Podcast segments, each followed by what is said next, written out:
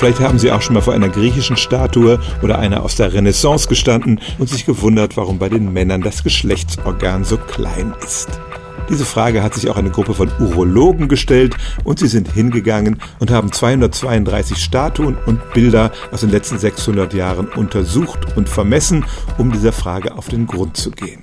Weil man auf den Bildern nicht unbedingt sehen kann, wie groß jemand ist, haben sie nicht nur die Länge des Penis vermessen, sondern das ins Verhältnis zum Ohr und zur Nase gestellt.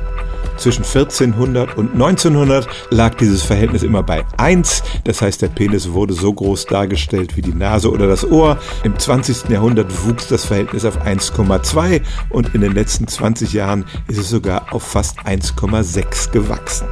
Wenn man davon ausgeht, dass die Anatomie des Menschen sich in diesen Jahrhunderten nicht wesentlich verändert hat, kann man sich fragen, was ist der Grund dafür, dass die Penisse in der Kunst immer größer werden und die Forscher kommen zu dem Schluss, dass es was mit der Wahrnehmung der Geschlechtsorgane zu tun hat, dass die offenbar immer wichtiger werden und dass uns die Pornografie da auch ein gewisses Ideal vorgaukelt, was mit der Ausstattung des Durchschnittsmannes nicht viel zu tun hat.